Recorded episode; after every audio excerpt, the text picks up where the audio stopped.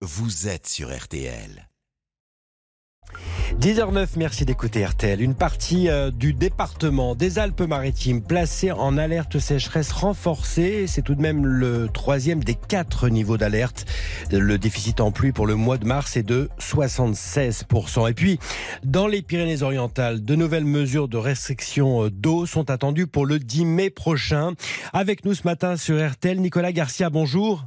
Bonjour. Vous êtes le, le vice-président du département des Pyrénées-Orientales en charge de l'eau. Vous êtes également maire, maire d'Elne, c'est entre Saint-Cyprien et Argelès-sur-Mer. Quelle est la situation concrète en ce moment? Moi, je n'avais jamais vu ça, ni comme élu, ni comme citoyen, et je vis dans le département depuis 62 ans. La situation, c'est qu'on mesure la sécheresse des sols depuis 1959, on ne l'avait jamais atteint.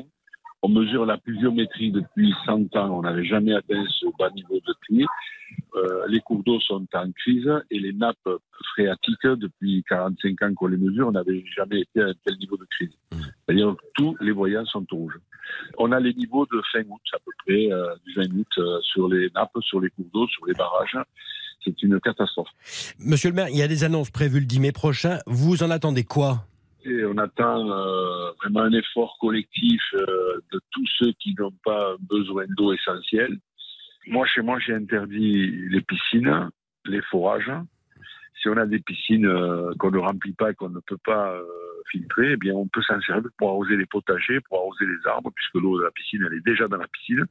Il faut faire des efforts, ne pas laver sa voiture, ne pas arroser ses pelouses. Tant pis, une pelouse, ça sera fait, mais un verger, il faut 7 ans pour le refaire et une économie, euh, quand on la perd, on la perd.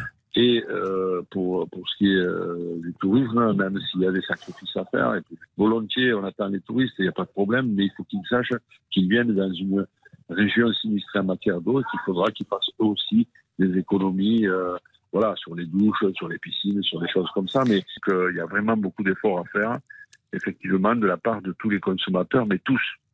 Bien sûr. Ce matin sur RTL, vous lancez un, appel. Il faut que l'État indemnise, c'est urgent.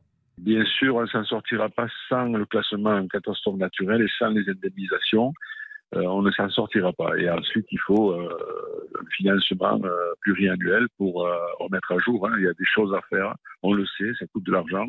Mais il faudra qu'on ait l'aide de l'État si on ne veut pas arriver à des situations euh, dramatiques d'année en année, puisque l'exception deviendra la règle. Euh, si c'est pour revenir nous expliquer des choses dont- qu'on sait déjà depuis longtemps, non. Là, aujourd'hui, euh, le ministre de l'Agriculture va venir pour annoncer des choses concrètes. Nicolas Garcia, le, maire d'Elne et, vice-président du département des Pyrénées-Orientales ce matin sur euh, RTL. Merci à vous. Merci également à Aurélia Valarié d'avoir euh, établi le contact.